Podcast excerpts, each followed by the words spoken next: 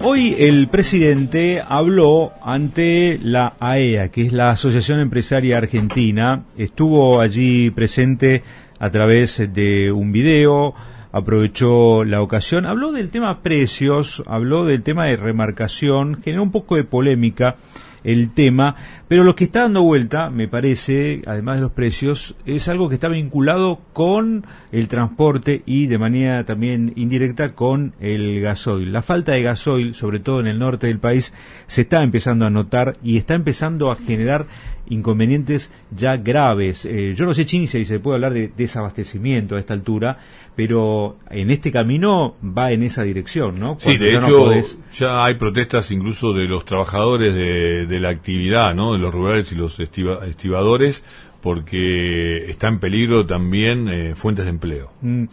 Salvador Femenía es secretario de prensa y vocero de CAME. Eh, vamos a hablar justamente sobre este tema con él, que es la Confederación Argentina de la Mediana Empresa. Salvador, estamos en la 770 de Gardo Chini. Mi nombre es Federico Smith. Buenas tardes, ¿cómo va? ¿Qué tal? ¿Cómo están? Un gusto. Igualmente, gracias por atendernos, Salvador. ¿eh? No, por favor. Bueno, ¿cuál es la situación de ustedes, no los eh, pequeños empresarios? o medianos empresarios. Sí, no, pequeño, micro, pequeños y medianos. Mm. Realmente ese es nuestro universo de lo que es el, lo que es la pyme, ¿no? Eh, respecto al tema que vos estabas comentando recién por el tema del gasoil, nos este, afecta directamente lo que es el sector de economías regionales, de los, digamos, pyme, productores regionales, eh, está afectando mucho porque aparte hay cuestiones puntuales de época de cosecha, de siembra, hacia futuro de, cola de cosecha de algunos granos eh, y de producción de limones en Tucumán, caña de azúcar en Tucumán, de los maíz en algunos sectores que todavía queda una parte del maíz de segunda, de la guardia, bueno, es una cuestión que, afecta gravemente a todo lo que es economía regional. Mm. ¿Cuál es la zona más complicada hoy por hoy? ¿En qué parte del país está teniendo en este problema más grave? Digamos, la región sería el norte, todo el norte grande, ¿no? Todo lo que es parte NEA y, y NOA es la, más afectada. Hoy me llegó información a la tarde que, bueno, se estaba normalizando, va, normalizando, empezando a, disminuir un poquito el problema en Salta, porque, bueno, había que estaban saliendo refinerías, Salta tiene refinerías, localmente en Salta, pero el resto sigue con complicaciones. Mm. Bien, eh, la pregunta que tiene que ver con el precio. ¿Cuánto hay de cierto acerca de que el precio del gasoil, ¿sí? O, el precio del transporte en general está complicando las cosas para conseguirlo, cuánto eso influye en lo que uno entiende que es el precio de los productos, porque, bueno, obviamente eh, el flete, el transporte es uno de los costos que tiene todas las cosas que compramos, y cuánto eso, bueno, va a ir trasladándose de a poco y, ¿por qué no? Bueno, va a verse reflejado en los próximos días en la inflación. Sí, hay, hay algunas, algunas cuestiones que son directas, otras cosas que son relativas, ¿no? Eh, nosotros medimos, recuerdo en abril, una reunión de, consejo directivo que tuvimos en, este, en Corrientes, de, CAME, y justamente hablábamos con el tema del transporte y era uno de los rubros que más había aumentado en el año, ¿no? El, precio del transporte. Porque también está impactado por el tema de las cubiertas también están faltando cubiertas que tienen no tienen casi precio de referencia y bueno, cubiertas que a fin de año valían X y ahora pueden a valer el doble y bueno, el transporte de esas cubiertas y ahora con el tema del gasoil, que sí que en algunos lugares... El tema de las cubiertas, quiero aclararlo, eh, además que está faltando, hoy por hoy una cubierta está costando una barbaridad, no se consigue y las que se consigue son carísimas, un cero kilómetro vale una cubierta. Eh, o sea, un juego de cubiertas, ¿no? Sí, sí, había una una publicación de hace unas semanas atrás que comparaba ¿no? una cubierta de una cosechadora equivale a un departamento. Qué no, una, una, locura. Eh, una locura, una locura. El Salvador. Eh, sí. Sí. Edgardo Chini, ¿qué tal? Buenas tardes, ¿cómo te va? ¿Qué tal, Edgardo? Un gusto. Eh, a ver, eh, hoy eh, fue la, eh, sigue siendo la, la, reunión de la Asociación Empresaria Argentina. Ustedes han, han, participado, vienen participando. Lo digo también desde el punto de vista de gremial, ¿no? Que, que, uh -huh. que la, la, tarea que realiza la, la Confederación, una, una entidad de, de tercer grado que, que además este, nuclea en el orden en el orden nacional a muchos muchos empresarios como vos recién describías este, de distintas de distintas características. Eh, por ahí no no para recargar la, la cuestión en lo político y menos aún en lo político partidario sino llevarlo más a la cuestión de resolver lo práctico. Pero este, de todas maneras hoy por hoy parece que mucho de esto pasa por la discusión en estos ámbitos, ¿no? Eh, digo, ¿Hay expectativas? Eh, ¿Qué debería este, producirse? ¿Qué, ¿Qué, rol tiene que cumplir una entidad como, como la que vos también representás este, para, para, para pasar a los papeles, para pasar a acción, para pasar al laburo, para pasar a lo productivo en serio, ¿no? Mira, eh, como dijiste vos, es una entidad de tercer grado que agrupa a muchas, digamos, a todas las confederaciones de las 24 provincias eh, a cámaras en forma directa, a cámaras de base, realmente tenemos una, representación absolutamente federal.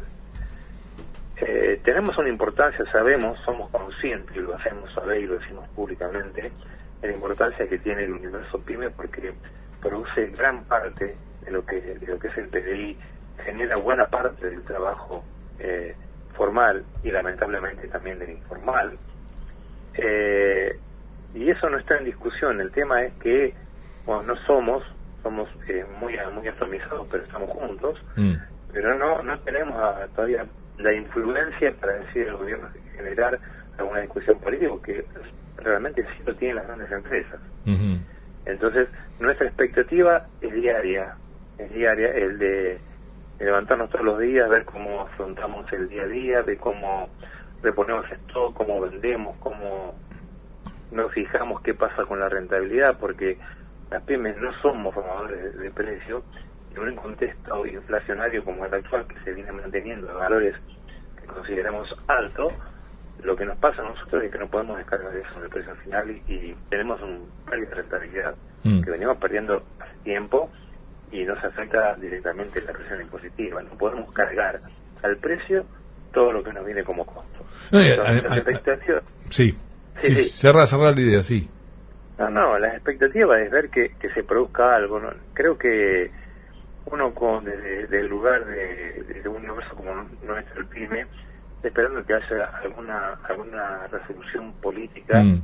que los políticos se pongan de acuerdo, porque mm. la salida para esta situación tiene que pasar por un acuerdo político y no lo va a resolver un solo partido.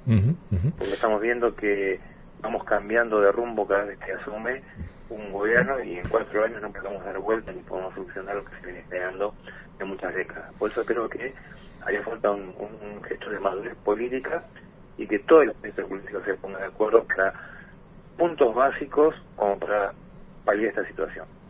Eh, porque además, digo, en la cadena de valor y en la cadena productiva, eh, las pequeñas y medianas empresas también son proveedoras, ¿no? De alguna manera de las grandes empresas, o sea que también ingresan a, este a este mundo y necesitan también que se generen las grandes las grandes producciones. Eh, por eso también digo, en algún en algún momento aceitar la posibilidad de, de generar este tipo de acuerdos que a ver, para solucionar los problemas en serio, ¿no? Después eh, eh, está bien hacer todo el trabajo que, que, tiene que ver con la discusión dentro de la democracia, de las distintas propuestas políticas, los distintos planes de gobierno y demás, pero hay cuestiones básicas, ¿no? Que uno que uno siente que eh, se está dando la espalda, ¿no? Este, a, muchas cuestiones no resueltas. Sí, yo creo que sí.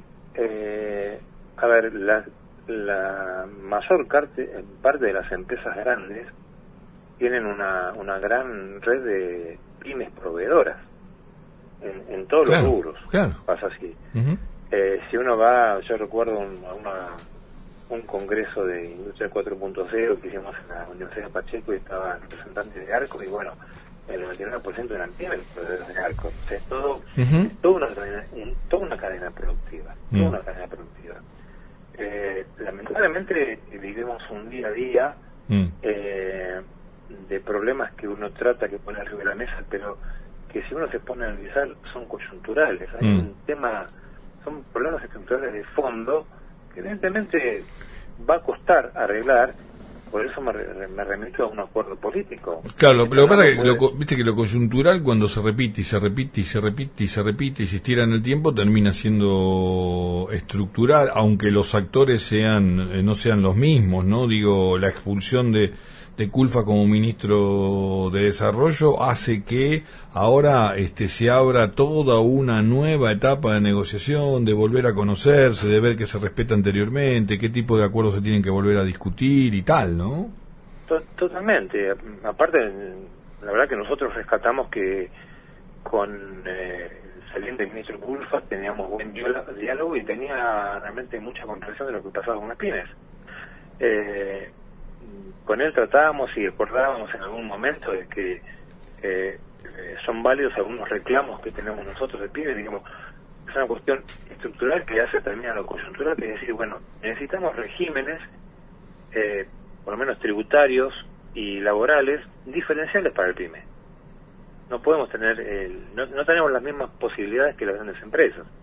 Entonces el sistema tributario nosotros nos castiga mucho nos genera un perjuicio financiero y bueno, había una cuestión de que hay que ponerlo a discutir y se viene discutiendo hace mucho tiempo, pero seguimos discutiendo realmente la, la cuestión de fondo no se arregla. Mm. Eh, te pongo un ejemplo de, de algo que nos, nos este, afecta todos los días, todos los meses del año, que es el impuesto de los ingresos brutos. Eh, con el nivel de, de producción que tienen las pymes, los comercios, que tenemos mucho comercio entre los pymes, tenemos, se están generando saldos a favor en todas las jurisdicciones. Mm. Ese saldo a favor es parte de nuestro escaso capital de trabajo ¿eh? y, no es no es fácilmente recuperable. Entonces, es un tema a tratar, hay que parar un poquito con esto, nos retiene, nos percibe, nos retiene el banco, nos retiene la, las tarjetas, nos retiene todo el mundo, y es plata que no la vemos, no la vemos todos los días y se va perdiendo, se va perdiendo. Un tema como Entonces, debería haber una, una diferenciación, y esto te lo digo para poner un ejemplo de las temáticas que tratamos todos los días. Salvador, queremos agradecer por esta charla con nosotros. Bueno, le agradecemos la gentileza y le mandamos un saludo. ¿eh? Gracias a ustedes por llamar, que tengan un buen día. ¿eh? Igualmente. ¿eh? Salvador Femenía era, mm, estaba hablando obviamente sobre el tema que está preocupando al sector, el secretario de prensa y vocero de CAME a propósito de los inconvenientes que están teniendo la producción por la falta de gasoil.